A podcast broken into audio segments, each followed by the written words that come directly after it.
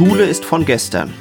Ist das wirklich so? Dieser spannenden Fragestellung werden Florian Eckert und ich in der aktuellen Folge von Ein Gespräch unter Freunden nachgehen. Wir werden mal beleuchten, woher unser Schulsystem eigentlich kommt, warum die Amerikaner ihr Schulsystem so ungefähr in den 60er Jahren radikal verändert haben und welche alternativen Schulsysteme es gibt. Also sei gespannt, schnall dich an, wir wählen uns an.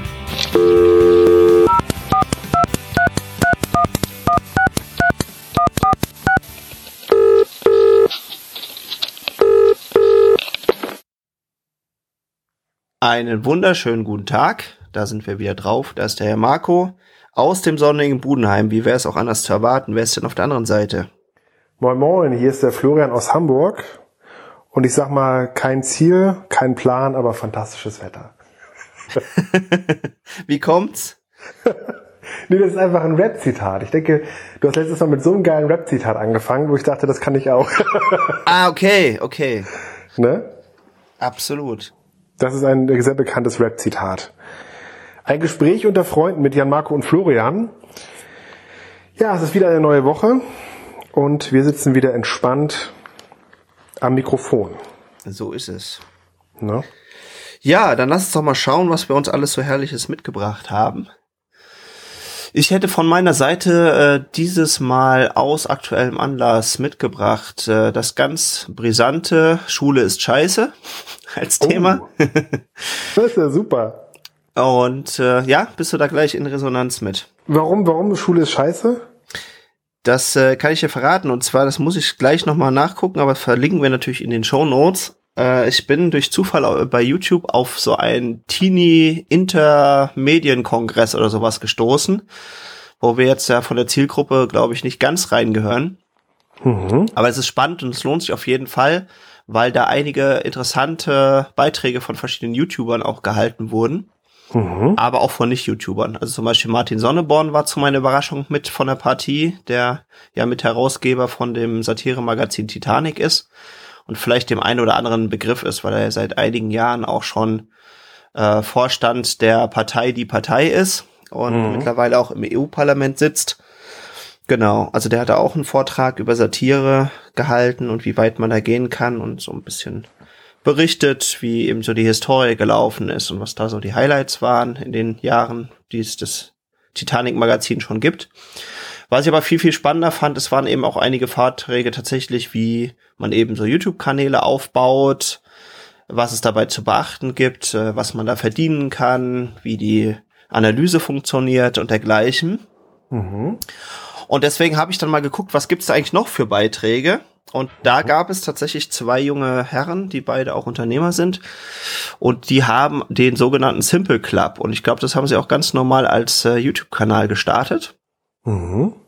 Und da haben sie eben dann äh, verschiedene so schulrelevante Themen. Ich habe jetzt ehrlich gesagt in den Kanal noch nicht reingeschaut, aber mhm. sie sind quasi mit der These für ihren Vortrag angetreten, Schule ist scheiße und haben quasi aus ihrem kleinen YouTube äh, Kanal mittlerweile, glaube ich, ein Team von 26 Leuten, die zusammenarbeiten und die haben quasi, wenn man es so nennen will, wie gesagt, ich habe mir es intern noch nicht angeschaut, so ein alternatives Schulsystem bauen die quasi auf, wo sie immer mhm. sagen, das ist alles überhaupt gar nicht mehr zeitgemäß, was äh, in den Schulen stattfindet.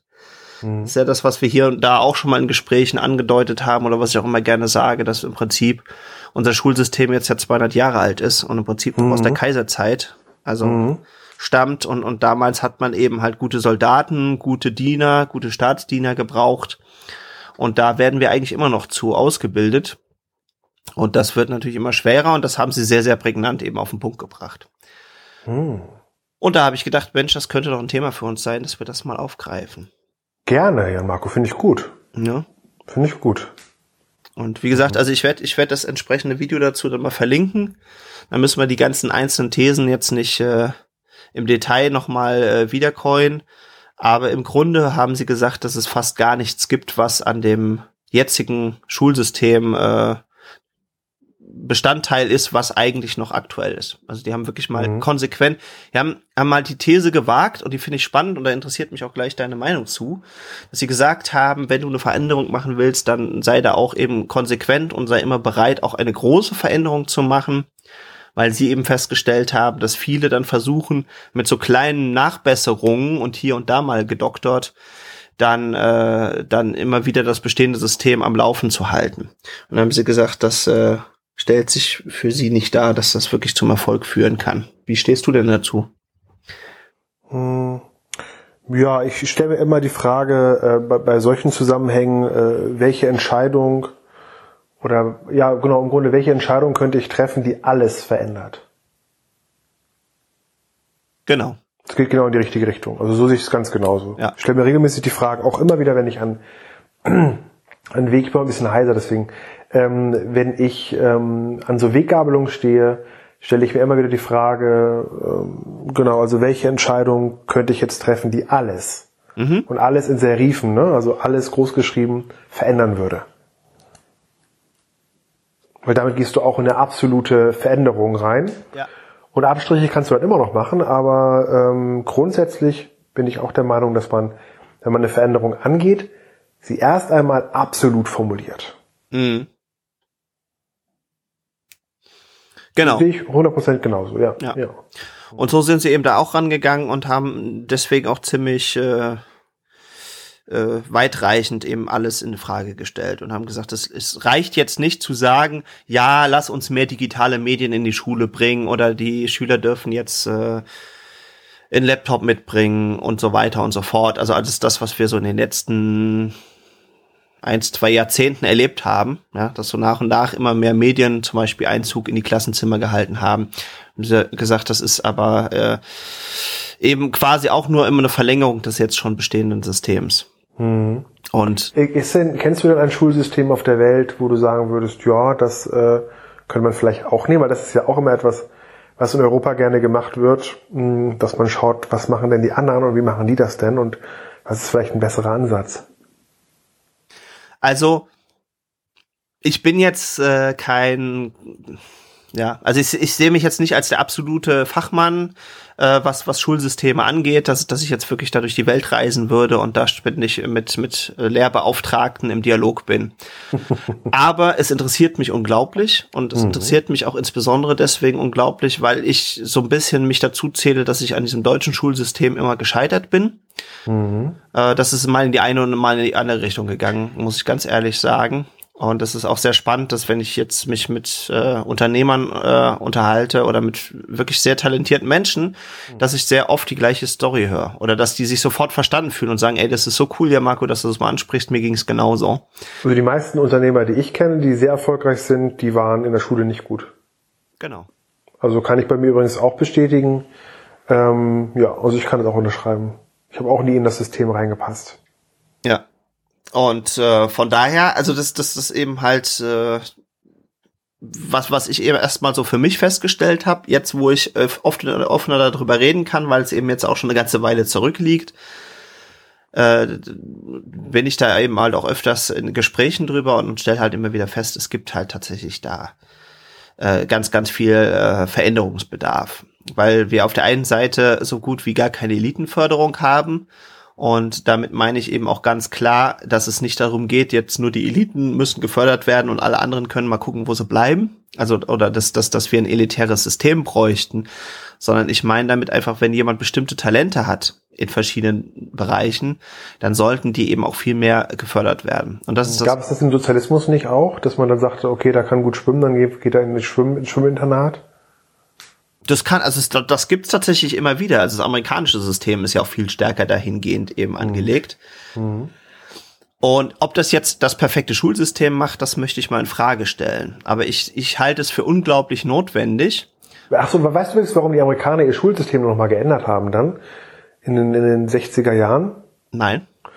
Hab ich mal gelesen, das war ganz interessant, weil ähm, ich weiß das Jahr jetzt nicht mehr ganz genau, aber das war, als die Russen zum Mond wollten. Und die haben jetzt dann plötzlich festgestellt, hoppla, uns fehlen die Fachkräfte. Mhm. Und da haben sie das Schulsystem radikal umgestellt, dass quasi jeder, jeder Arbeiter in die Schule gehen kann, damit sie schnell äh, ja, fähige Leute produzieren, sag ich mal, die dann äh, diese Aufgaben wie Fliege zum Mond beantworten können. Das ist ja echt spannend. Mhm, weil sie einfach Angst hatten, dass sie den Anschluss verlieren. Deswegen wurde das Schulsystem dann nochmal angepasst, dass quasi jeder Oder auch übrigens auch von der Armee war das dann so, ne? Wenn du bei der Armee warst, dann durftest du anschließend auch umsonst studieren oder so. Mhm. Also das war eine, im Grunde ist es aus der Not herausgeboren. Ja. Dieses gleiche, jeder darf es schaffen. Ja, ja, ja. Aber eigentlich hat es rein äh, ähm, wirtschaftliche äh, Sinne gehabt. Wir gesagt, okay, wir müssen fähige Leute heranbauen, die quasi dann diese Aufgaben lösen können. Das ist echt spannend. Also ich habe schon mitbekommen, hm? dass dieses äh, Raumfahrtprogramm von den Amis extrem viel generell auch politisch geändert hat und, und, und sehr, sehr viel Wichtiges angestoßen. Aber dass das tatsächlich auch mit dem Schulsystem einherging, das äh, ist mir total neu. Das ist echt sehr, sehr spannend. Aber ist auch natürlich naheliegend. Ja? Also du brauchst eben halt auch große Projekte und Anforderungen manchmal. Und das ist ja will jetzt nicht zu weit vor deiner Fragestellung jetzt abrücken, aber ich stelle es so grundsätzlich fest, dass wenn dann große Anforderungen kamen, also zum Beispiel ganz ursprünglich kommt ja auch dieses Lean Startup oder dieses, dieses generell diese Lean Unternehmensführung kommt ja tatsächlich auch aus Kriegszeiten. Und äh, das kam ja auch ganz ursprünglich mal von den Amerikanern, die das entwickelt haben, weil sie irgendwie es schaffen mussten, im Zweiten Weltkrieg, äh, vielleicht auch sogar ja doch in Hauptsache im Zweiten Weltkrieg, ihre ganze Wirtschaft am Laufen zu halten. Und plötzlich waren aber unglaublich viele ihrer, Sold äh, ihrer Männer waren eben halt weg als Soldaten. Unglaublich viele mussten plötzlich in der, in der Waffenindustrie und sowas angestellt sein. Viele Frauen waren auch drin. Und da kam das wohl ursprünglich mal auf. Und als der Krieg vorbei war, haben sie das dann interessanterweise aber auch wieder verloren, weil die Notwendigkeit weg war.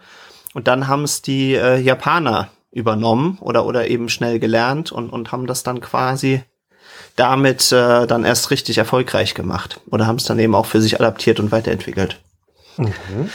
Das nur mal am Rande, aber denn ursprüngliche Frage war ja, ob ich ein Schulsystem kenne, das, äh, das, das ich sage, das ist äh, perfekt. Also ich glaube, richtig fertig gedacht hat es aus meiner Sicht noch niemand. Hat damit zu tun, dass es viele Länder leider immer noch gibt, die überhaupt froh sind, wenn sie mal ein funktionierendes Schulsystem haben, zu dem ein, ein breiter Zugang überhaupt da ist. Das mhm. muss man sich ja auch vor Augen halten, dass es in ganz vielen Ländern eben auch noch nicht äh, an der Tagesordnung oder dass es der breiten Masse überhaupt gute Schulbildung überhaupt zugänglich ist. Das heißt, die sind an einer ganz anderen Stellschraube als wir. Ja, also die sind jetzt nicht an dem Thema dran, wie machen wir jetzt das perfekte Schulsystem, sondern wie kriegen wir überhaupt Schulen und ein Bildungssystem äh, möglichst vielen zugänglich. Mhm. Und ja, viele Doktoren oder, oder, oder Doktoren irgendwo rum, schauen sich voneinander eben halt was ab. Und äh, wenn ich mal so ganz platt und pauschal sagen kann, dass die eher amerikanisch angelegten Systeme, die äh, fördern viel zu viel nur Eliten also wenn mhm. du richtig toll bist in irgendwas, dann kannst du alles erreichen und dann kannst du interessanterweise auch auf eine renommierte, eigentlich sehr teure Uni gehen mhm. und, bekommst ein Stipendium, wenn du zum Beispiel sportliche Leistungen sehr gut erbringst. Ja, mhm, Top-Sportler. Genau. Mhm. Das ist halt für mich immer sehr, sehr lange sehr spannend gewesen, weil ich gesagt habe, wow, ähm, was hat denn jetzt bitte schön äh, die, die, die Form der intellektuellen Ausbildung mit Sport zu tun? Und das kann man sich als Deutscher generell, glaube ich, immer noch schwer vorstellen. Aber grundsätzlich finde ich das schon sehr interessant. Und meine Schwester, die war ja eben äh, eine Zeit lang äh, auch in den USA, dann Auslandsjahr gemacht.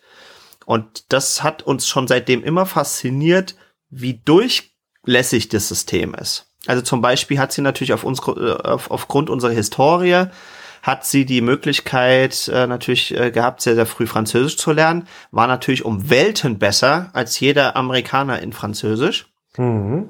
Und dann hieß es ganz schnell, ja, äh, also da können wir dir hier nichts anbieten, dann gehst du am besten für die Französischkurse äh, auf die Uni. Und dann ist sie tatsächlich nur Ach, für den Französischunterricht damals schon äh, einfach dann äh, nur für, ja genau, nur für Französischunterricht dann eben auf die Uni, die eben da in, in dem gleichen Ort war, gegangen. Um eine adäquate Bildung zu kriegen. Und das hat mich seitdem halt wirklich extremst fasziniert, weil sowas können wir uns nicht vorstellen. Ja, weil hier in Deutschland ist es eher so vorgesehen, du hast eine möglichst gleichmäßige, breite Allgemeinbildung, die natürlich im amerikanischen System fehlt, wo mhm. du dann Leute hast, die sind dann ein super Quarterback im American Football und haben dafür halt kaum Allgemeinbildung. Aber vielleicht ist daher die Frage, was ist denn, was ist denn systemrelevanter?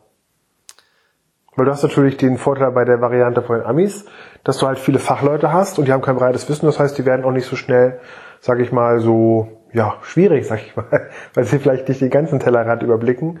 Während vielleicht jemand mit einer großen Allgemeinbildung vielleicht eher nochmal über Tellerränder hinausschaut. Genau. Oder, Also, wie siehst, genau. oder wie siehst du das? Nee, das sehe ich ganz genau. Also ich glaube schon, dass da auch eine gewisse Programmatik dahinter steckt und dass es auch manchen äh, Politikern ganz recht kommt, wenn, wenn das Volk eigentlich gar nicht so sehr intellektuell gebildet ist, damit sie eben halt dann auch nicht äh, zu viele Fragen stellen. Also das würde ich auf jeden Fall an der Stelle mal so unterschreiben. Und das unterstellen ja auch viele, insbesondere den Amerikanern und, und wahrscheinlich, aber wenn man genau reinguckt, wird es auch in vielen anderen Ländern. Ich will jetzt da nicht immer nur auf den Amerikanern rumklöpfeln, aber da ist es halt eben am besten bekannt. Also das finde ich zum Beispiel schon grundsätzlich mal sehr, sehr spannenden Ansatz, wenn man auch, glaube ich, vieles kritisieren kann. Wenn du mich jetzt aber persönlich fragst, wäre ich natürlich trotzdem immer dafür, dass Menschen grundsätzlich die Möglichkeit haben oder auch hin und wieder mal gezwungen sein sollten, eine Allgemeinbildung zu haben, grundsätzlich. Weil du das eben halt nicht nur dafür brauchst, um mal politische Systeme zu hinterfragen oder, oder, weißt du, also solche Fragen, die, die man wild diskutieren kann, zu stellen, sondern weil es dir auch eine gewisse Flexibilität gibt, dich zum Beispiel in andere Bereiche schneller einzuarbeiten. Weil es ja klar, wenn ich jetzt feststellen würde, einer von uns beiden ist zum Beispiel ein super Schwimmer. Und ab dem Zeitpunkt werden wir nur noch in Schwimmen gefördert dann werden wir da natürlich total super drin und kriegen vielleicht noch ein paar Grundrechenarten beigebracht und vielleicht auch ein paar Wörter Englisch, weil wir plötzlich auf, an internationalen Contests teilnehmen und dann müssen wir eben plötzlich auch äh, zumindest Englisch mal ein Interview geben können. Und alles andere ist nicht mehr relevant. Führt in aller Regel dazu, dass wenn du nicht clever gemanagt äh, worden bist und die quasi das Geld so für dich äh, organisieren, dass du danach auch nicht mehr arbeiten musst, dass irgendwann deine Profisportlerkarriere zu, äh, zu Ende ist. Und das ist ja meistens heutzutage auch eher früher als später. Ja, also du bist so bis 25, maximal 30 in der Profi. Äh, Liga unterwegs und danach bringst du eben halt diese Leistung nicht mehr oder es wird dir auch nicht mehr zugetraut und ich glaube einer der ganz ganz wenigen Ausnahmen der Zeit, die ich so überblicke, war äh, na, na, na, na, na. Oliver Kahn, der ja noch bis 35 auf dem Fußballplatz stand und das war Ja, ja, aber quasi was kommt, ja, aber die Frage, du wolltest doch wahrscheinlich darauf hin äh, kommen, was kommt dann, ne? genau was kommt dann und Ja, dann, das weißt du doch. Ganz einfach. ja Das kannst du dir bei allen Leuten angucken. Dann werden sie Trainer. Dann werden sie Trainer, dann gehen sie in irgendeine Funktionsstelle, an irgendeine Funktionärstelle, werden in irgendeinem Verein äh, arbeiten sie dann. Das heißt, sie entwickeln sich dann innerhalb ihres Systems weiter. Das habe ich schon tausendmal erlebt. Genau, und ich glaube, da fehlt es halt dann ganz vielen auch. Also weil du meinst, plötzlich dann fehlt dir genau, die weil, weil, weil dann plötzlich fehlt dir eben halt Ach so. tatsächlich die die diplomatischen Fähigkeiten, die Fähigkeiten vielleicht auch mal ein bisschen strategisch und logisch, weil vorher klar, da musste den Ball ins Tor bringen oder musste möglichst schnell schwimmen oder Ja, oder aber oder. Guck mal, guck mal die Bayern zum Beispiel jetzt, äh, Jan Marco, Entschuldigung, dass ich unterbreche, aber Ja. guck mal jetzt die Bayern zum Beispiel. Die Bayern haben jetzt einen neuen Sportdirektor seit letzte Woche. Mhm. So, den Sally Hamicic. Mhm. So, das ist ein super Fußballer gewesen.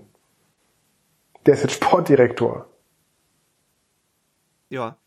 Also was ich meine, das ist ja auch die Frage, da muss Bayern ihn dafür sehr fähig halten, dass der Sportdirektor wird, wenn der aber eigentlich nur ein normaler Fußballer ist.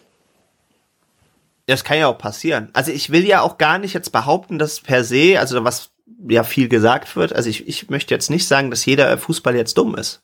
Und wir erleben das ja auch immer wieder, auch auch viele alte Hasen, die, die seit Jahren nicht mehr Fußball spielen, die trotzdem unglaublich viel zu sagen haben oder die sich eben halt auch einmischen in Diskussionen und, und, und eben mehr machen, als zu sagen, ich gehe jetzt da irgendwie in dem Zirkus ein bisschen weiter oder ich verwalte jetzt einfach das Vermögen, das ich angehäuft habe in meiner Profiliga-Zeit. Aber es ist natürlich sehr hilfreich, pauschal, und das merke ich eben bei vielen Leistungssportlern, die jetzt nicht Fußballer geworden sind, die haben nämlich bei weitem auch nicht die äquivalenten Möglichkeiten. Also erstens mal haben die in ihrer Profizeit nicht so viel verdient wie ein Profifußballer. Weil der Sport nicht die Reichweite in, in den Medien hat. Genau. Und bei denen ist es natürlich dann auch schon deutlich härter. Also haben ja viele gesagt, ja, ja klar, du kannst dich da äh, ganz gut über Wasser halten in der Profizeit. Also da geht's dir schon gut, ja. Und äh, wenn du danach einen guten Trainerposten bekommst, dann kannst du davon auch leben, wenn es aber auch schon deutlich weniger ist. Und wenn du es nicht bekommst, dann musst du halt gucken, wo du unterkommst. Und ich kenne das jetzt. würde doch dann eher, dann würde es ja eher das europäische Modell wählen. Da sollte man ja eher mit einem großen Grundwissen an den Start gehen. Ja, also ich genau, also ich würde, ich würde beides. Also wir, äh, also ich sehe in halt beiden Teilen die, die Vorteile und darauf wollte ich eigentlich hinaus. Also mhm. es, das europäische System bringt einfach den Vorteil, das ganz besonders das, das deutsche, dass du eben grundsätzlich eine, eine Grundausbildung brauchst und in verschiedensten Bereichen, dass du, dass du eine Allgemeinbildung bekommst, was dir eine gewisse Flexibilität bringt. Und ich glaube, es sollte auch jeder zum Beispiel an so Sachen, die sowohl im amerikanischen als auch im deutschen System noch sehr vernachlässigt sind, äh, eine Möglichkeit oder, oder, oder Zugänge zu bekommen. Generell, wie lerne ich denn überhaupt? Wie bekomme ich denn die Möglichkeit, möglichst effektiv mich in, in neue Themen zum Beispiel reinzuarbeiten, weil das ja auch immer wichtiger ist. Es ist ja gar nicht so wichtig, dass mit dem Wissen, wo du heute aus der Schule gehst, dass du jetzt dann aufsagen kannst, zumindest eine Zeit lang, was sind die ganzen deutschen Bundesländer und was ist die Hauptstadt und, und wann war wer wo König und. Aber braucht man das denn in der heutigen Zeit überhaupt noch? Sag ich ja, genau. Aber das ist ja das Wissen, mit dem du da rausgehst meistens. Und ich glaube, es ist halt super wichtig, dass wir viel mehr darauf eingehen, sicherlich auch mal an ein paar Praxisbeispielen, aber dass wir eigentlich erstmal so eine so eine Grundbildung an Didaktik zum Beispiel vorschieben sollten, ab einem gewissen mhm. Alter. Mhm. Wie organisiere ich mich eigentlich selber, dass ich gut lernen kann? Wie organisiere ich, dass ich möglichst effektiv meine Informationen, die ich zum Zeitpunkt X brauche, bekomme dass ich mich dann eben zum Beispiel auch in einer relativ kurzen Zeit auf einen komplett neuen Job zum Beispiel bewerben kann. Und das wird mhm. meines Erachtens immer relevanter. Und das Problem hat sowohl unser System als auch das amerikanische, weil bei uns wird so ein bisschen immer vorausgesetzt, naja, wenn du eine hohe Allgemeinbildung hast, dann bist du ja rein theoretisch für alles auch einsetzbar was aber so nicht stimmt, weil wenn du dann mal zehn Jahre im Beruf warst, dann bist du ja trotzdem in Anführungsstrichen Fachidiot in den meisten Fällen und hast dann zehn Jahre nur noch das gemacht, was eben gefragt war in deinem Beruf. Und die Amis, die fördern das eben noch mehr. Und da fehlt dann eben bei vielen dann eben auch diese Flexibilität. Und ich glaube, Flexibilität ist ein ganz, ganz großer Grundpfeiler. Und das ist ein System, ich weiß gar nicht, wo ich das mal gesehen hatte ob das in irgendeinem Michael Moore-Film war oder irgendwo anders, habe ich gesehen, dass in Skandinavien haben die jetzt zum Beispiel Schulsysteme, wo die Schüler viel, viel, viel mehr selbst machen. Ja, das war, das war Michael Moore, habe ich auch gesehen. Hm? Ah, genau, Where to Wait Next. Genau, richtig. Genau, genau das, das hast du mir empfohlen. Hm? Genau. Äh, genau. Und das hat mich total zutiefst fasziniert weil ich sage, das ist jetzt auch nicht das Allheilmittel, aber es ist auf jeden Fall, glaube ich, eine ganz wichtige Essenz, dass wir mehr und mehr zu Systemen kommen, wo heute, heute aktuelle Lehrer mehr Coaches oder Moderatoren sind und soziale Skills, zum, also soziale Fähigkeiten zum Beispiel vermitteln, ja, oder wie organisiere ich mich in der Gruppe oder wie gehe ich mit anderen um. Aber das Wissen an sich ist total irrelevant, würde ich jetzt mal ganz ketzerisch sagen, weil im Prinzip das heute jedem zur Verfügung steht. Und wenn ich weiß, wie ich mich da gut organisieren kann und wie ich Zugriff bekomme auf Wissen, dann bekomme ich es auch. Oder gebe vielleicht hier und da nochmal für irgendeinen Kurs 15 Dollar oder irgendwas aus hm. und kriege da tendenziell dann auch das beste Wissen. Und das äh, habe ich letzt auch mal in der Diskussion gehört, wo jemand gesagt hat, du, es ist ja auch total naheliegend. Dadurch, dass wir diese digitalen Medien haben und ich kann ja ganz schnell rausfinden, über Votings oder wie auch immer, wer ist der beste Lehrer. Und das mhm. heißt, ich könnte dann, um es jetzt mal ganz extrem auf die Spitze zu treiben, einfach rausfinden, wer sind die fünf besten Mathematiklehrer in Deutschland. Und die machen dann eben regelmäßig ihre Unterrichtsstunden. Die Unterrichtsstunden werden aufgenommen mhm. und allen zugänglich gemacht. Ist jetzt sehr, sehr extrem, aber es hat für mich schon einen gewissen Charme einer, einer sehr stringenten Logik, nämlich zu sagen, all die Lehrer, die äh, eben nicht die, die gleichwertige Kompetenz mitbringen oder die vielleicht super Koryphäen sind in ihrem Fachgebiet, aber es einfach nicht transportiert bekommen, die brauche ich auch nicht. Hm. Ja? Hm. Und das ist auf jeden Fall ein Ansatz, den ich halt für, für super, super spannend finde. Das zweite, was damit einhergeht, wenn ich die einzelnen Schüler in die Fähigkeit bringe, dass sie sich selber organisieren können, dann äh, können sie natürlich auch äh, zum Beispiel ihre Unterrichtseinheiten vielleicht irgendwann organisieren. Und dann muss ich auch gar nicht mehr vorgeben, liebe Schüler, ihr habt morgens um acht da zu sein und dann ist äh, von 8 Uhr bis 16 Uhr Unterricht mit den und den Pausen und den der Länge, weil wir natürlich auch wissen, dass die Aufmerksamkeitsspanne zum einen tendenziell immer weiter runtergeht, grundsätzlich auch bei Erwachsenen, mhm. und zum anderen sie bei jedem unterschiedlich ist. Und, und dadurch kommen diese Ungleichheiten eben, insbesondere in unserem deutschen Schulsystem. Klar, ein guter Soldat, der darf und soll sich auch nicht aussuchen können, wie es läuft. Wenn der General sagt, morgens um vier stehen alle parat und dann marschieren wir los, dann ist das so. Und dann darf das auch nicht diskutiert werden und das verstehe ich auch, dass es so ist. Mhm. Aber wenn es um Gesellschaft geht, dann glaube ich, wird der Vorteil immer größer, umso mehr ich es hinbekomme, auch Komplexität zu managen oder in den Griff zu bekommen und Individualität zuzulassen, weil die ja auch auf der anderen Seite immer mehr gefragt wird.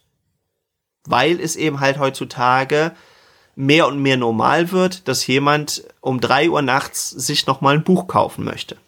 Oder sich um fünf Uhr morgens vielleicht einen Online-Kurs anguckt und der andere macht's aber lieber irgendwie um 19.30 Uhr, nachdem er irgendwie zu Abend gegessen hat. Mhm. Und wir haben jetzt ja mehr und mehr die Möglichkeiten, das auch abzubilden. Das heißt, wir könnten Schule per se viel weiter komprimieren. Ich glaube schon, dass da ein hoher Wert ist und eine hohe Wichtigkeit, dass wir eben auch weiterhin Sozialfähigkeiten lernen und das kann ich nur in der Gruppe tun. Das kann ich nicht in einem mhm. Online-Kurs lernen. Also nicht, mhm. nicht wirklich, ja. Also zumindest habe ich mhm. keine Übungsplattform dafür. Und ich glaube, dass es auch sehr, sehr wichtig ist, dass es eben Gruppenarbeiten und dergleichen gibt. Dass ich auch lerne, wie arbeite ich mit anderen Menschen zusammen, die ein bisschen anders ticken als ich oder die, die andere Vorstellungen haben oder eben aber auch andere Fähigkeiten mitbringen, die ich dann wieder mir nutzbar machen kann, wenn ich es verstehe, es aber definitiv nicht kann, wenn ich sowas nie gelernt habe. Hm. Ja, sehr gut. Ja. Die Frage ist halt natürlich dann, kommt dieser Mensch irgendwann auf den Arbeitsmarkt? So, die Maschinen nehmen uns jetzt ja die Arbeit weg, habe ich ja letztens wieder gelesen. so, das heißt, genau. dann hast du diesen Menschen und dann musst du in den Arbeitsmarkt. So, was ist, wenn es aber gar keine Arbeit mehr gibt?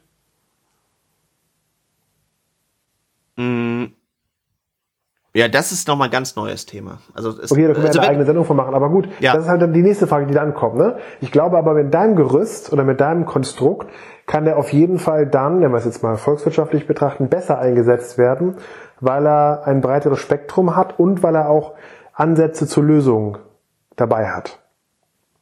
Genau. Also ich glaube, genau. ich kann den eher zuordnen als jetzt jemand, der mit Multiple-Choice-Tests durch die Schule gegangen ist. Absolut. Und das wird auch immer wichtiger. Und ich meine, wenn wir uns beide mal als Unternehmer betrachten und, und, und ich gucke ja auch immer, was, was, was würde mir jetzt am meisten helfen? Und da würde ich auch sagen, also das, was du auch am Anfang bestätigt hast, jetzt so aus deiner Warte, dass die Veränderungen, die müssen möglichst radikal sein oder dürfen möglichst radikal sein, um dann eben auch einen maximalen Effekt zu erzielen. Und das erreiche ich nicht, indem ich mal ein bisschen was anderes mache. Das erreiche ich auch wahrscheinlich nicht, indem ich sage, naja, feste Arbeitszeiten sind ja heute nicht mehr so aktuell, dann machen wir Glatt, Gleitzeit morgens eine halbe Stunde und abends eine halbe Stunde.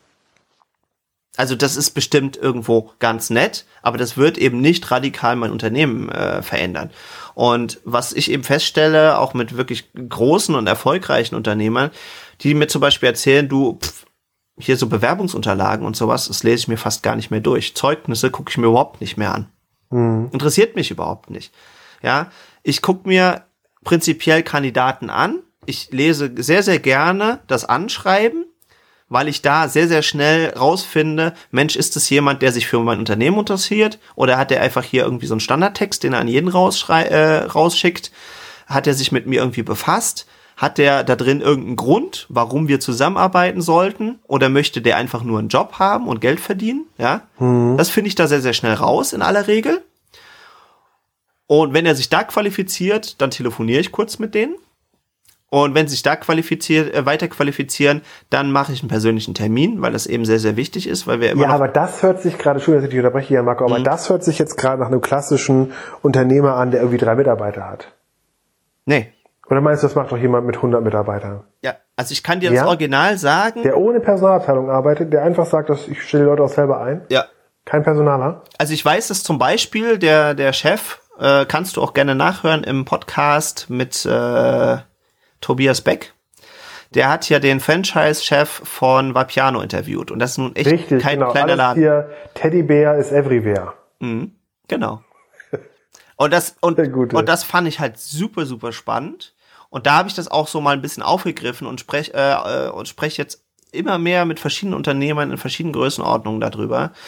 Und klar, die ganz großen Unternehmen, die leiden halt auch sehr stark darunter, dass sie sehr, sehr fest in ihren Prozeduren und in ihren ganzen Abläufen gefangen sind und da nicht wirklich rauskommen. Aber lass es ganz kurz mal für die Zuhörer, die das jetzt nicht gehört haben, kurz mal erklären. Wie macht er es denn? Weil er ist doch eigentlich nur der Country Manager und fliegt von Vapiano zu Vapiano auf der ganzen Welt und äh, managt die so, unterstützt die, begleitet die auf ihren Prozessen, weil eigentlich ist es ja ein Franchise-Unternehmen, wenn ich es richtig weiß. Das heißt, wo hat der in dem äh, Podcast erklärt, wie, wie die Leute auswählen? Oder du kannst vielleicht das dazu ein, zwei Sätze sagen? Ja. Also es ist richtig, also er sucht natürlich primär Franchise-Nehmer oder, oder Franchise-Nehmer, mit denen er dann eben auch weiter zusammenarbeitet.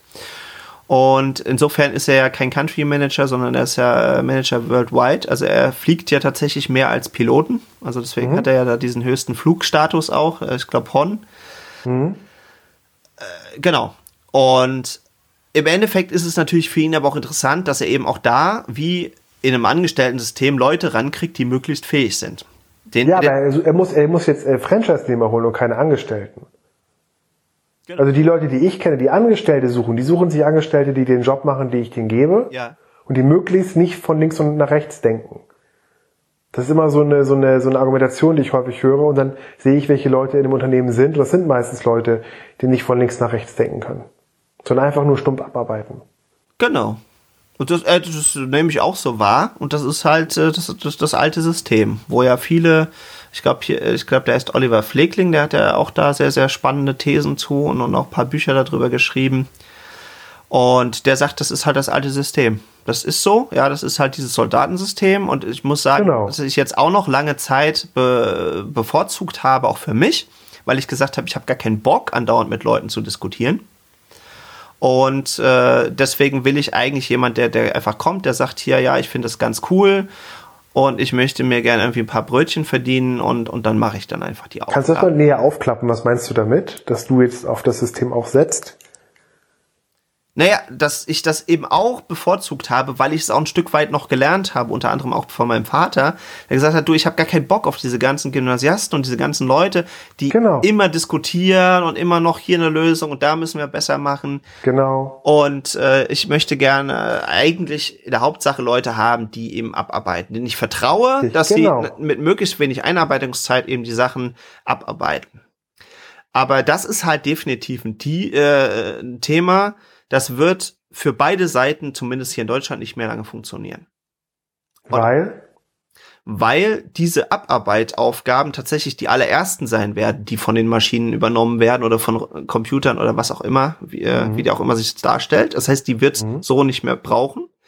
Und wenn ich sie noch brauche aus irgendeinem Grund, sind es die allerersten, wo ich mal schnell irgendwie eine E-Mail nach Indien oder nach China oder sonst wohin schicke und sage, ich brauche so und so viele Leute, die das und das irgendwie abarbeiten. Und in den meisten Fällen, außer wenn die jetzt unbedingt irgendwelche tollen Deutschkenntnisse haben müssen, finde ich die jetzt schon. Und das heißt, das wird es in Deutschland so nicht mehr geben. Einfach auch, weil, weil, weil die ersten Unternehmer nutzen das jetzt ja alle schon oder auch zunehmend mehrere. Und dementsprechend wird auch allein aus dem Kostendruck das für viele sich so nicht mehr darstellen. Das heißt, ich Mhm. brauche hier Mitarbeiter, die ich äh, agil einsetzen kann, die, die Ja. eine hohe Flexibilität mitbringen und Ja. denen ich auch immer mehr Verantwortung übertragen kann. Das ist nicht zuletzt auch wichtig und das ist echt spannend, weil ich jetzt am Wochenende äh, ein Gespräch mit einem sehr, sehr erfolgreichen äh, Schreiner und Tischler hatte. Ja. Und der hat das original bestätigt. Der hat gesagt, solange ich die Leute einfach auf, auf Schmalspur nur immer so ein bisschen, ja, hier lernst du noch mal das und dann kannst du das noch mal machen, ähm, dann war er immer gefangen in seinem Unternehmen. Und alles hing von ihm ab und er musste alles steuern und er musste immer alles erklären. Er hat gesagt, er ist jetzt zu einem System gegangen, dass er drei bis vier angestellte Meister hat. Hm. Damit ist er quasi dann quasi, also im Prinzip raus. Also er kann mittlerweile mehr oder minder kommen und gehen.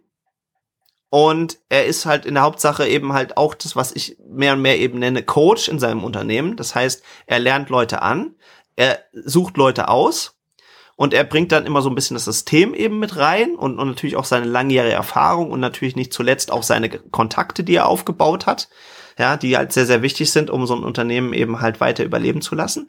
Also mhm. gesagt, mit dem Rest will ich einfach immer weniger zu tun haben. Zum einen, weil es mich langweilt, immer das Gleiche zu tun und immer wieder die gleichen Aufgaben zu haben. Und äh, deswegen brauche ich eben halt Leute, die selbstständig denken. Ja, können. das braucht doch immer, es braucht doch immer beide. Und unser, unser System ist doch perfekt dafür aufgebaut.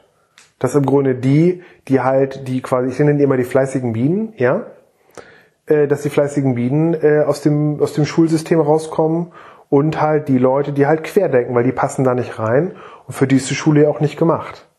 Für die Querdenker. Aber die Querdenker bauen nur die Unternehmen und die fleißigen Bienen arbeiten in diesen Unternehmen. Deswegen ist doch am Status quo des Bildungssystems momentan da nichts zu, oder das muss man ja dann gar nicht ändern. Ja, ja, doch, ganz, ganz zwingend, weil ich nämlich mindestens 50 Prozent, sage ich jetzt mal so. Vielleicht die, ist es auch nicht ich so. Kenne, die, die aus der Schule geflogen sind, mhm. mehr oder weniger, ne? Mhm und heute erfolgreiche Unternehmer sind, mhm. die wird es doch so oder so geben. Ja, ja, Nur klar. die Leute, die die jetzt eingestellt haben, das sind alles fleißige Bienen. Genau. Deswegen ist doch das bestehende Schulsystem so gut, wie es jetzt ist. Nee, überhaupt nicht. Nee? Nee, weil, weil ja ganz viele Leute einfach halt dann eben auch übers Kokosnest fliegen und eben daran auch scheitern.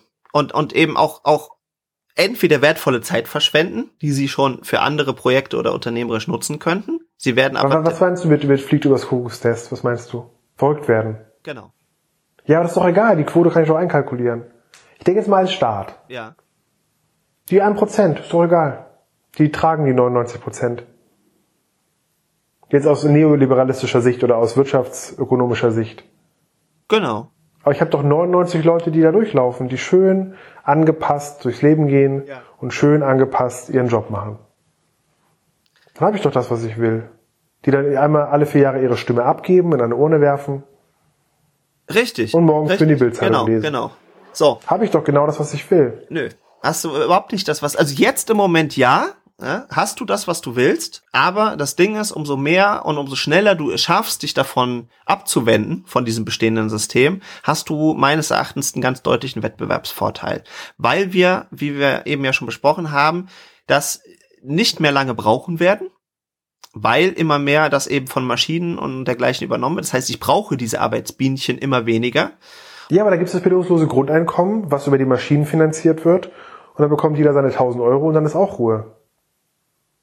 Ja, aber dann ist ja noch cooler. Dann aber ist, ja dem Staat daran gelegen, mündige Bürger zu haben? Ja, dann, dann würde ich ein anderes System. Also wenn du das anstrebst, was ich nachvollziehen kann, also so nee, nee, nee, ich strebe das nicht an. Ich ja. möchte einfach nur mal eine andere Meinung in Diskussion rein. Ja, ja, das, ja, genau. Nee, das ist total spannend. Also wie gesagt, das soll jetzt auch nicht äh, äh, so angegriffen oder sowas halt rüberkommen. Mhm. Aber wenn ich das anstreben würde, das System, dann würde ich tendenziell einfach dahin gehen und sagen, ja komm, dann schaffen wir einfach das Schulsystem und das Bildungssystem grundsätzlich ab, weil es hat äh, einen riesen Kostenblock. Ich nehme die Gelder, die ich damit einspare und fördere ganz, ganz gezielt die paar Eliten, die ich eben halt brauche in einem Land, so wie es die Amis machen. Die machen es ja dann tendenziell hast du aber so. Aufstand. Dann hast du Aufstand. Ja, weiß ich nicht. Dann kriegst du aber einen Aufstand, weil du dann die Leute hast, die keine Grundbildung haben. Nee, ist doch viel cleverer, die Leute zu formen. Zu sagen, das ist gut, das ist schlecht, das darf man, das darf man nicht. Mhm. Ist doch viel cooler, weil du doch damit viel mehr Leute hast, die niemals auf die Idee kommen würden, zu rebellieren, weil sie quasi, ich habe mal so ein schönes Bild gesehen, Gefangene in ihrem eigenen Kopf sind.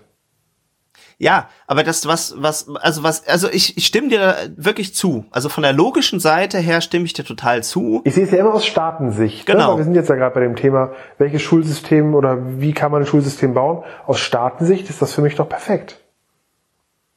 Theoretisch. Praktisch sehe ich halt was anderes. Praktisch sehe ich, dass es eben halt nicht mehr aufgeht, weil das System funktioniert so lange, wie es funktioniert. Egal wie es ist, egal ob das fair oder nett oder böse oder wie auch immer das gerne äh, betiteln möchte, ja, funktioniert es halt sehr gut.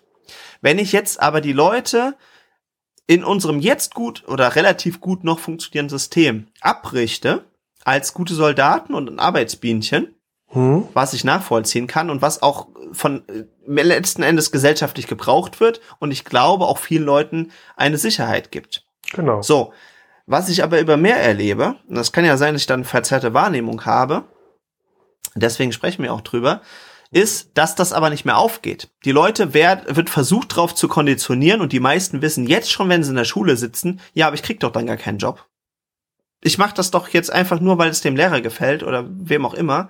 Ja, aber was aber, würde denn im schlimmsten Falle passieren? Und dann? selbst wenn sie es noch glauben, was ja auch noch immer viele tun, also es ist ja immer noch, wird der nee, ganz hoch immer noch den Druck der Eltern, den Druck der Großeltern, genau. zeig doch mal dein Zeugnis. genau. in der S-Bahn auch wieder, dann zeigt dir die Oma so, ja, zeig doch mal eure Zeugnisse. Genau. Das wird doch Generationen, aber was soll denn passieren? Sollen die Leute sagen, nee, zur Schule gehe ich nicht mehr, es gibt ja einen Schulzwang. Genau. Was, was passiert denn dann? Was ist denn, was wäre denn in deinem Szenario? Ja, aber genau das ist das, was ich eben wahrnehme. Also die Leute, die super talentiert sind, die gehen tendenziell äh, relativ wenig ernsthaft in die in die, in die ja, Im Schule. Grunde so wie wir beiden, wir schlawinern uns da durch. Genau, die schlavieren sich, wenn sie gut drauf sind, durch. Und genau. viele wählen dann eben mal auch andere Wege. Also schwänzen dann einfach halt möglichst viel oder, oder, oder greifen dann auch zu Drogen und, und dergleichen, weil sie es einfach nicht aushalten, was Jetzt natürlich nicht nur den Eliten, sondern es machen natürlich auch viele andere. Und die dann auf alle möglichen Abwege gehen und die, die dann ein bisschen auf Zack sind, die schaffen es dann früher oder später halt, sich irgendwie auch dann schlau im System zu integrieren und dann eben Unternehmer zu werden, Führungskräfte und dergleichen, weil die natürlich immer gebraucht werden, zumindest im jetzt bestehenden System werden sie so gebraucht. Und dementsprechend kommt dann genügend durch, dass das System irgendwie weiterläuft. Das Problem sehe ich da drin, dass die Masse aber immer unzufriedener wird und die gehen dann halt auf, auf die Barrikaden. Weil ja, du hältst dir so lange. Aber wie, wie sollen sie auf die Barrikaden gehen? Indem sie sich organisieren. So, die organisieren sich doch gar nicht. Du hast doch heute eine Demonstration draußen irgendwie, wo dann vielleicht, weiß ich nicht, 100 Leute kommen, wo 1000 angekündigt waren. Mhm. Die Leute, das machen die doch überhaupt nicht. Ich glaube da nicht daran, dass die Leute irgendwann rebellieren und sagen, oh, das Schulsystem gefällt uns nicht. Glaube ich nicht dran. Nee, natürlich werden die nicht wegen dem Schulsystem äh, auf die Barrikaden weil gehen, weil sie satt und sauber, wie ich immer so schön sage, ja. solange sie satt und sauber sind, also satt und, und, und ihr, ihr warmes Bettchen haben, werden die nicht auf die Barrikaden gehen. Und das haben sie ja begriffen. Deswegen gibt es ja genug zu essen und dass wir es überall alles schön warm haben, ja. damit die Leute nicht auf die Straße gehen. Das heißt, ich glaube nicht, dass das Schulsystem, die einzige Veränderung, die ich glaube, die es geben kann, ist, wenn aufgrund von europäischen Entwicklungen oder weltlichen Entwicklungen äh, Deutschland merkt, oh, wir verlieren hier Anschluss, wir müssen umbauen, so wie damals die Amerikaner mit den äh, Russen, die dann zum Mond fliegen wollten, plötzlich feststellen, scheiße, wenn wir jetzt hier nicht gegensteuern, dann fliegt der Russe auf den Mond. Also müssen wir sofort gegensteuern. Das heißt, ich glaube, erst wenn die Bundesregierung merkt, oder die Eliten merken, dass, dass die Wirtschaft so nicht mehr funktioniert, dann wird umgebaut. Genau. Und, und so lange wird gar nichts passieren. Und wenn du überlegst, wir werden immer noch Exportweltmeister genannt und eigentlich ist es das, dass wir quasi die anderen Länder überfluten mit unseren Produkten, ja, und damit die Länder kaputt machen. Das heißt, unser Exportüberschuss führt zur Arbeitslosigkeit in anderen Ländern und damit ähm, ähm, ja, das wäre nochmal ein riesen eigenes Thema. Aber äh, so, solange, solange wir Exportweltmeister sind und in Europa den besten Stand haben, dann ist doch alles gut. Klar, also wenn man das so sieht, äh, ist das so. Nee, ich probiere das immer, ich probiere das immer aus Staatensicht hm. zu sehen. Also klar kann man, ja, sicherlich. Ideen gibt's da bestimmt genug. Die Frage ist ja nur zum Beispiel, was ich dich vorhin schon fragen wollte, ja Marco, wie siehst du das denn dann mit diesen anderen Schulformen, zum Beispiel mit diesen, ähm, fällt der Name jetzt gerade nicht ein, ähm, wo es dann immer heißt, ja, wo du den Namen tanzen sollst. Ach so, also Montessori und, Genau. Und was ist denn mit diesen Konzepten? Ja, ich finde die natürlich, also diese humanistischen Konzepte, die sprechen mich persönlich äh, sehr stark an, also immer mehr. Aber gibt es da Zahlen, wie die sich dann später entwickeln, also wie die dann im Leben zurechtkommen? Also die, die ich immer höre, halt sehr, sehr gut. Also ich hatte auch letzte, als, als wir auf Radtour waren, hatte ich äh, mit einer Mutter ein sehr langes Gespräch darüber und die haben auch eben immer erzählt, wie sehr die Kinder unter dem Schulsystem gelitten haben.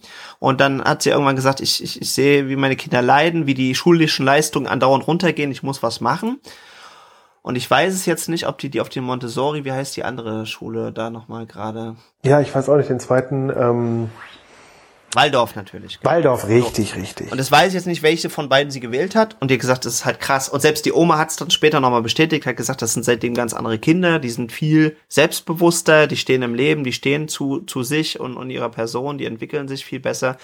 Äh, die Leistungen sind besser geworden, wobei die natürlich dann in diesem Waldorf-System nicht so äh, stark benotet und bewertet werden, was ich auch befürworten würde. Das ist jetzt mhm. aber nur meine Meinung, weil ich glaube, dass dieses Notensystem äh, einfach keine keine Aussagekraft hat und auch nichts bringt, weil du damit unterminierst, dass sich die Schüler wirklich entwickeln und dass sie das, was wofür Schule eigentlich mal so zumindest aus meiner Sicht gedacht war, ja, dass man auch eine, eine, eine Phase hat, wo man sich auch mal entwickeln und entfalten kann und was ausprobieren und auch mal einen Fehler machen darf, um dann zu lernen, wie es richtig geht.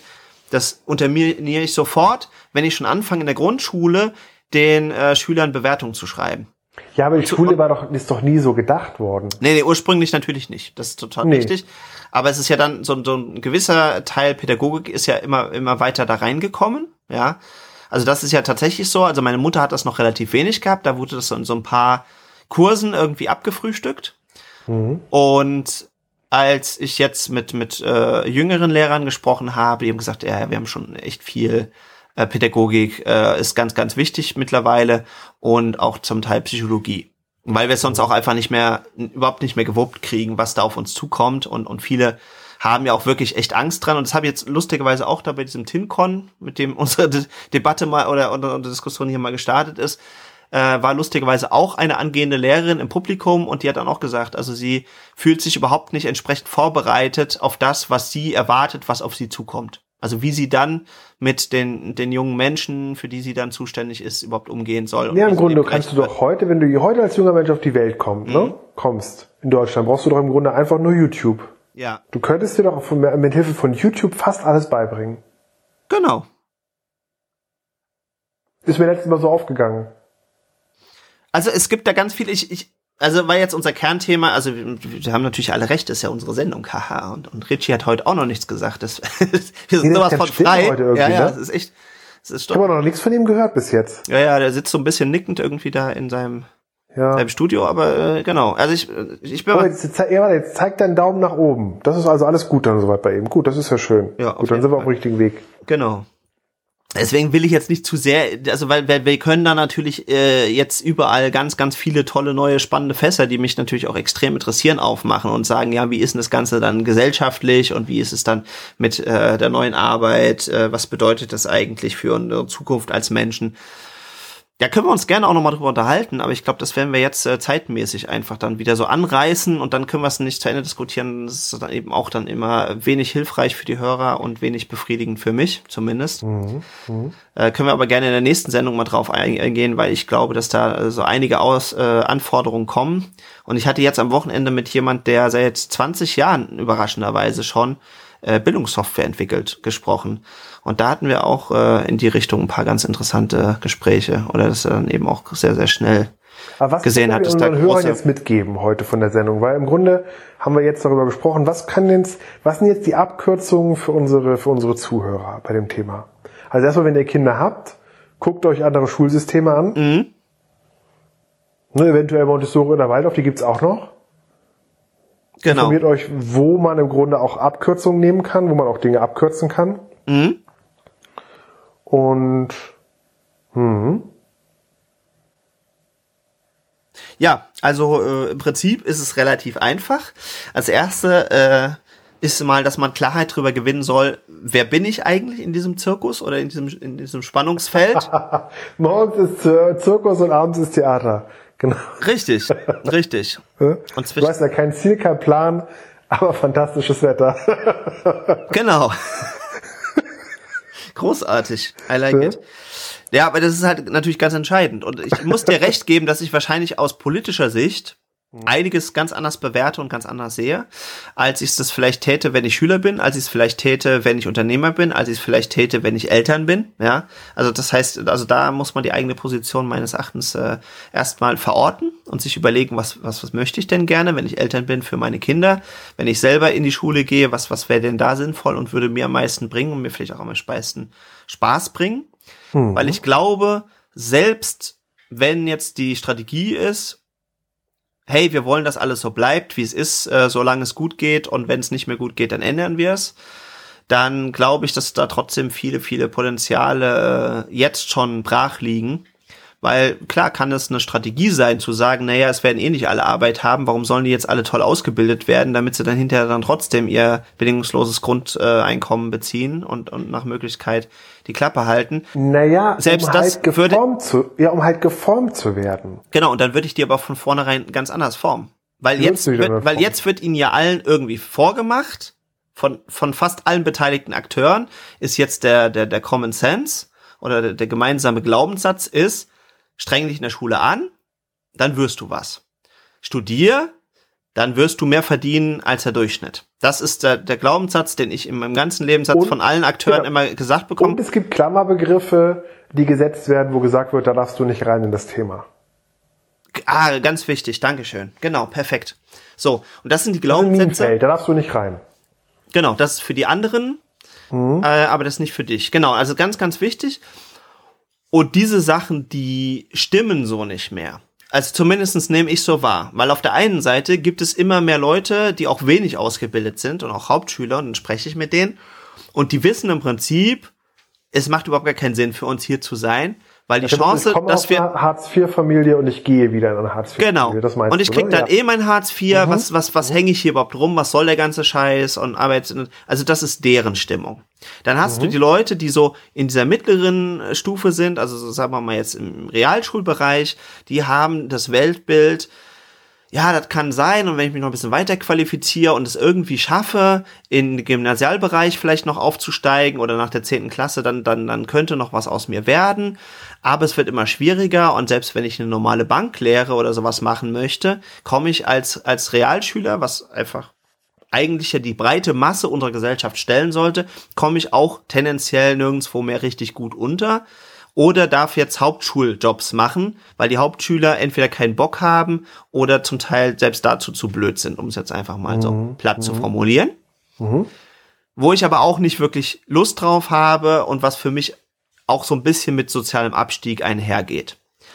Dann gibt's noch so die Gruppe, wo ich die meiste Zeit mich aufgehalten habe, die dann ihr Abitur mal besser, mal schlechter machen und dann mal ihr Studium hinten dran hängen, mal besser und mal schlechter und alle so ein bisschen den Glaubenssatz haben, aber wir werden alle mal irgendwie so Management, mittleres Management oder, oder irgend, Genau, wir, wir sind besser als die. Oder wir gehen ins Bildungssystem. Und genau. selbst die erfahren mittlerweile, dass es so für sie nicht mehr aufgeht dass sie zum Teil die Würstchen jetzt von irgendwelchen Leuten, die im Schulsystem gescheitert sind, kriegen sie jetzt die Würstchen vom Teller geklaut, weil die aber sehr, sehr gut da drin sind, mit ihrer Bauernschleue das System zu hacken und sehr, sehr erfolgreich plötzlich da drin zu werden und festzustellen, ja, ich verkaufe jetzt ein paar Modeartikel, mache damit meine Millionen und lebe meinen äh, Hip-Hop-Lifestyle irgendwo an der Côte d'Azur während äh, der Akademiker zunehmend. Die gab's ja früher, die gab's ja früher auch schon, ja, Marco. Also ich habe hab einen Bekannten, stimmt, der ist damals ja. VW-Bus, ja. hat sich B-Ware gekauft und ist dann, hat dann äh, Waschmaschinen in Hamburg verkauft, äh, B-Ware, ne? Ja. Und ist dann Millionär geworden. Also die Bauernschlauen gab es damals auch schon. Auf jeden Fall. Also das, das, das will ich auch nicht sagen, dass es jetzt sich grundsätzlich geändert hat. Mhm. Aber ich glaube eher, dass die akademische Generation merkt, dass es nicht mehr so läuft. Ich glaube, das ist ein Punkt. Genau. Da gebe ich dir recht. So, und die fahren dann jetzt zum Teil irgendwie Taxi und, und sagen das zum Teil sogar noch in so einem selbstironischen Humor teilweise, wenn man sie dann fragt, ja, und was machst du mit deinem Studium dann mal oder, oder, oder was hast du mal vor? Und dann sagen jetzt viele mir schon so ganz direkt so, ja, ja, mal gucken, vielleicht Taxi fahren oder so. Weil äh, das einfach gar nicht in dem Maße mehr vom, vom Arbeitsmarkt äh, gebraucht wird. Und das sehe ich eben auch, dass selbst diese du brauchtest früher eine, eine, sehr hohe menschliche Intellektleistung in vielen äh, Jobs, um das zumindest vernünftig zu steuern. Oder das war der anerkannte Weg. Und mittlerweile äh, glaube ich das so auch nicht mehr. Und ich erlebe immer mehr Unternehmer. Aber, aber, zu, aber zu was führt das? Hast, siehst du Akademiker auf der Straße, die sagen, das gefällt uns hier nicht mehr? Ja. Sehe ich nicht. Ja, doch, ich sehe das zunehmend. Oder sie arrangieren sich einfach damit und sagen, ja, ist es halt nicht mehr so wie früher. Und wir kommen jetzt eben halt in, in keine leitenden Posten mehr rein. Oder wir sind sehr, sehr dankbar, dass wir das, was glaube, wir haben, jetzt noch haben. Ja, ich glaube, da ist viel Charme dabei, was ich erlebe. Mhm. Weil ich habe selber auch Bekannte, die mir erzählt haben, wunders, was sie alle vorhaben. Und wenn du sie heute fragst, äh, mehr oder weniger sehr kleine Jobs haben und dann mehr mit so, einer, so einem Schamgefühl kommen. Das heißt, dass sie das gar nicht nach wollen, dass es nach außen getragen wird. Das stimmt. Also es waren früher die auf dem Wirtschaftsgymnasium bei mir, die sagten, ach, ich werde mal hier und hier und jetzt wohnen sie quasi nebenan. weißt du, wie ich das meine? du denkst dir so, ja, du hast, du hast es, du hast es überhaupt nicht hingekriegt. Weißt du, wie ich das meine? Total. Also ich und glaube, das dass dann bei denen ja. eher so ein Schamgefühl hochkommt und sich dann eher nach dem Motto runterducken und die Fresse halten und, ähm, und dann auf keinen Fall äh, aufmüpfig werden. Also ich glaube, früher oder später geht da das höchste Potenzial von aus. Das glaube ich nicht. Nee, glaube ich nicht. Okay. Ich glaube, heute umso verkopfter der Mensch ist, mhm. umso weniger, ich glaube, die Revolution kommt immer von unten. Vom Volk. Von den Menschen mit Herz, Bauch und Verstand. Ja. Nicht mit den Köpfen. Mit den Köpfen wird keine Revolution gemacht. Das ist spannend, ja. Ich sehe es ich genau konträr. Okay. Aber also auch selbst französische Revolution und sowas, da waren ja dann Denker und, und auch vor allen Dingen auch Leute, nee, die dann aber später auch auf der Guillotine auch nicht so, sind. Ja, natürlich, klar. Ja. Und es, es ist ja auch nicht aufgegangen, aber das ist jetzt nochmal ein anderes Thema. Also da könnten wir eine eigene Sendung wahrscheinlich, äh, könnten, gerne, da müsste ich mich aber ein bisschen vorbereiten, dann können wir gerne auch mal eine Sendung über die französische Revolution machen, weil da gibt's mhm. sehr, sehr viele spannende äh, Aspekte, insbesondere, weil man ja ganz klar festhalten muss, dass im Prinzip von der, Deu äh, von der, von der französischen Revolution sowohl die europäische als auch die amerikanische äh, Gesellschaft extrem geprägt ist. Mhm. Also Großteile der, der amerikanischen Verfassung geht auch auf die französische Revolution zurück. Ja. Und da viel von der amerikanischen Verfassung auf unser äh, Grundgesetz auch dann eben halt weiter gefärbt. Das ist hochspannend. Mhm. Aber das werden wir jetzt in den letzten fünf Minuten nicht mehr, äh, nicht mehr äh, umfassend behandeln können. Also was ich sagen möchte, wenn der eine oder andere Hörer hier aus der Sendung für sich äh, das maximal rausziehen will, ist wirklich sich zum ersten Mal wirklich ganz konkret zu verorten. Wo bin ich äh, hier verhaftet im System? Also so, wo ist wo ist mein Standort? Den den klarzustellen und dann zu sagen, was möchte ich und was ist eigentlich gefragt und was wird in Zukunft gefragt sein. Und ich habe das zwischendurch immer mal so rausblitzen lassen. Du würdest dich wirklich am Markt orientieren? Ja. Okay. Das ist aber der neoliberalistische Ansatz. Du, du wirst gerade sagen, ich werde meinen mein, mein, mein Körper zum Markte tragen. Also ich werde das machen, was später nachgefragt wird. Ja, auf jeden Fall. Also ich früher, der ein oder andere Form. Geben. Ich möchte dir dafür noch ein schönes mhm. Bild geben, Jan Marco. Mhm. Mir haben sie früher erzählt auf dem Wirtschaftsgymnasium. Ja. Boah, ich gehe zur Bank. Ja. Banker und BWLer. Das ist, war der heiße Scheiß, ja. Das war der heiße Scheiß. Mhm. Jetzt haben wir übrigens dreimal Fäkalwörter genannt in unserem Podcast. Nicht, dass wir gleich das explizit noch bekommen bei iTunes. Habe ich ja zum ersten Mal gesehen. Das ist echt ja, spannend. Ja, bei einer Sendung, genau. Nee, also was, was ich meine, so, das heißt, ähm, das war der heißeste Scheiß. Ja. Und ich sag mal so, mein Nachbar ist BWLer, weißt du? Genau, genau, ne? genau. So. Ja. So, das musst du dir mal reinziehen, so, und das Ganze, so, und, und damals sind die alle zur Sparkasse. Und wo ist die Sparkasse heute? Oder die Banken? Ja. Wo sind die? Früher war Bank. Bank war der heißeste Scheiß. Geht zur Bank. Ja. Mach BWL. Und heute? Ja, wobei. So, deswegen bin ich sehr vorsichtig mit, mit Zukunftsprognosen. Ja, ich überhaupt nicht, weil, weil das ist ja das Einzige, was ich habe. Also ich, Und heute wollen alle sich selber finden. Genau, genau. Also das ist auch cool. Also das ist auch so mein Weg, ja, weil wenn die Generation ich ganz ehrlich bin. der Eltern noch Geld hat. Genau, genau. Also unser lieber Freund Alex Burger, der hat es mal äh, mit Bravour auf den Punkt gebracht. Und der hat gesagt, ihm ist halt schon sehr klar, dass er seinen alternativen Lifestyle oder die meisten den alternativen Lifestyle und die ganze Kritik am Kapitalismus und so weiter und so fort sich nur deswegen leisten können, weil es immer noch genügend Leute gibt, die den Kapitalismus extrem feiern. Und weil die es eben möglich machen, dass wir heutzutage die digitale Kommunikation, die Smartphones und all das haben, was wir definitiv nicht hätten, wenn alle auf einem Selbstfindungstrip wären und alle, äh, weiß ich nicht, abends ums Lagerfeuer tanzen und dergleichen. Ich habe ich hab noch ein schönes Bild dafür für dich, mhm. Marco, eine ganz tolle Geschichte. Es gibt einen, ich muss den Namen jetzt, muss jetzt lügen, ich weiß den Namen jetzt nicht genau. Ich nenne ihn jetzt mal ähm, äh, Mr. Wilson, ne? nenne ich ihn jetzt einfach mal. Ja. Mr. Wilson hatte, war der dritte Begründer von Apple und hatte 10% von Apple. Ja. Und Wozniak und Jobs hat, hatten, haben den Rest besessen. So. Der hat Angst gehabt und hat äh, quasi für seine 10%, weil er Angst gehabt hat, weil die nicht genug Cashflow hatten am Anfang, und hat seine 10% verkauft für 800 Euro. 800 Dollar. Das ist cool, ja. Heute sind die 10% 10 Milliarden Dollar wert. Ja. Und warum? Weil er Angst gehabt hat. Das Bild möchte ich euch auch nochmal mitgeben, liebe Zuhörer. Bleibt an euren Systemen dran, gebt nicht auf, baut, entwickelt sie weiter, weil das ist ein super schönes Bild, oder? Das ist ein super, super schönes Bild. Also, also, Er hat Angst gehabt um seine 800 Euro, ja. hat sich die zurückgeholt und diese 10% sind heute 10 Milliarden wert. Ja, locker. Also das ist wirklich Nee, immer, genau ausgerechnet. Also Ach hab so, ich okay. gestern gelesen. weil das ist echt, das ist wirklich eine Sache, die ich lange Zeit nicht glaube. Und ich, vielleicht sind es auch nicht mehr die ganz aktuellsten Zahlen, aber ich habe es durch Zufall letzt mal wieder die, diese Statistik gesehen, ja. Und es ist ja wirklich unglaublich, wie groß Apple im Vergleich zu allem anderen ist. Es ist wirklich so groß, dass nachstehende Firmen wie Microsoft, wie in Facebook, wie in Google und, und, und, und also gerade Facebook und Google werden ja immer äh, ganz, ganz heiß gehandelt und, und immer angeführt als die innovativsten und größten und tollsten Firmen momentan, was sie auch sind auf gewisse Art und Weise. Und dass Apple tatsächlich immer noch so groß ist, dass einfach von der Marktkapitalisierung die beiden äh, ausbezahlen könnten.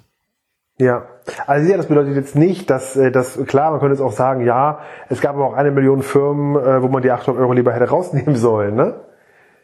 Das kann man natürlich jetzt auch sagen, weil es ist ja eine von einer Milliarde wahrscheinlich Firmen, die durch die Decke gegangen ist, ja. Trotzdem, was dass dieses Beispiel halt erklärt, ist halt, dass man im System auch mal drin bleiben muss. Naja, also mein Tipp an der Stelle ist halt wirklich, also das ist das, was ich auch immer mehr für mein Unternehmersein eben halt äh, verstehe. Hab schon verschiedene Eisen im Feuer. Immer, Und wenn- immer die Eier in verschiedenen Nestern, immer die Eier in verschiedenen Körben. Genau. Und wenn du das gut hinkriegst und dann ist, also ja, so der Kuckuck macht's ja zum Beispiel so, ne? Der ist ja auch immer sehr äh, fleißig, dann eben die eigenen Eier in fremde Nester zu legen. Ja, oder halt auch der, der, das äh, Eichhörnchen versteckt die Nüsse ja auch. Ja, aber das ist wieder, wieder noch eine andere Sache, weil der, der Kuckuck macht das ja, um sich die Arbeit zu erleichtern, während das Eichhörnchen im Zweifel, wenn es nicht ganz auf Zack ist, äh, daran verhungert, weil es die eigenen Verstecke dann plötzlich im Winter nicht mehr findet. Bist du, jetzt ist, kommt die obligatorische letzte Frage, die Richie hier gerade stellt. Bist du mehr der Kuckuck oder bist du mehr das Eichhörnchen? Oh ja, das ist großartig. Das ist Oder? großartig. Ne? Bist du Kuckuck oder Eichhörnchen? Ach ja, ich glaube, wir sollten die Sendung nennen, Schule ist doof und darunter kein Ziel, kein Plan, aber fantastisches Wetter. Ja, sowas in die Richtung. Ne? Wobei ich weiß gar nicht, wird das rausgefiltert, wenn man Kraft wird? Aber wir können ja auch äh, Sternchen. Ich finde das, ich fand das schon ganz gut mit Schule ist scheiße eigentlich, wenn ich. Ja, aber die Frage ist, wenn jetzt jemand liest, unseren Podcast heißt Schule ist scheiße, bringt denn das weiter? Nö. Ja, aber es könnte dich ja vielleicht interessieren. Kann uns ja mal jemand zurückmelden, ob das tatsächlich gut funktioniert, ob das, ob das Hörer anlockt oder, äh, oder eher verprellt.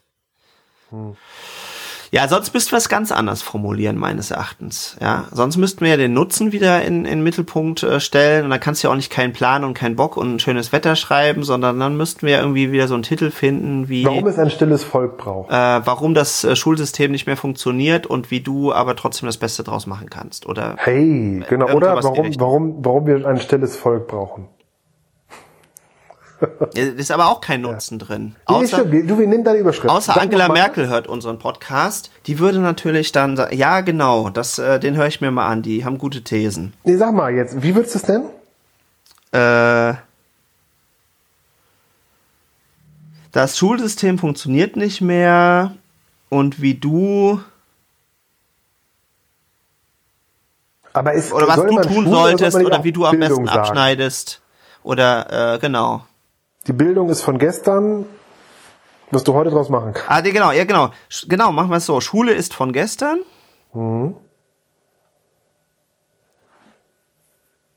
Und was du tun solltest. Wäre jetzt kurz. Genau, das finde ich super. Es gebongt. Ja, Marco. Dann wünsche ich dir eine schöne Woche. Oder und was das für dich bedeutet. Was genau. Das, das genau. Wünsche ich dir auch. Das war mir ein Freudenfeuer. Das war sehr, sehr cool. Hat mir, muss ich jetzt abschließend nochmal kurz sagen, hat mir sehr gut gefallen, äh, dass du, dass du äh, hier schön alle meine äh, Thesen, die ich sonst immer gerne einfach mal so in der Freifahrt durchreiten kann, so schön kritisch nochmal erfragt hast. Und ich glaube, das sind so einige Fragezeichen, die jetzt auch noch nachwirken. Mhm. Ich persönlich wäre sehr interessiert an Feedback zu dieser Sendung und euren Meinungen, die ihr uns gerne zum Beispiel auf Facebook senden könnt oder unter diese Folge kommentieren könnt. Genau. In diesem Gut, Sinne, Marco. habt eine großartige Woche. Dir auch. Ein Sonnenschein geprägtes Leben, sowohl im Herzen als auch draußen. Genießt die Jahreszeit, egal welche es gerade sein sollte. Genau, und denkt immer daran, kein Ziel, kein Plan, aber fantastisches Wetter. Macht's so gut, ihr Lieben. Tschö mit Tschö mit Tschüss. Hey, super, dass du diese Folge ganz bis zu Ende gehört hast. Florian und ich freuen uns, dass du mit an Bord bist. Wenn du jetzt erfahren möchtest, wo du die sogenannten Shownotes findest und wo du Informationen zu dieser und allen anderen von unseren Folgen findest, dann geh am besten in deinen Browser und gib dort ins Adressfenster eguf.li-podcast ein und dann bekommst du alle weiteren Infos und kannst ganz nebenbei natürlich auch alle Folgen kostenfrei hören. Unter anderem findest du da natürlich auch Gelegenheit und Information, wie du uns, unsere Arbeit und unseren Podcast unterstützen kannst. Darüber würden wir uns natürlich auch sehr freuen. Und dann hören wir uns hoffentlich nächsten Mittwoch wieder. Bis bald, dein Jamarco und dein Florian.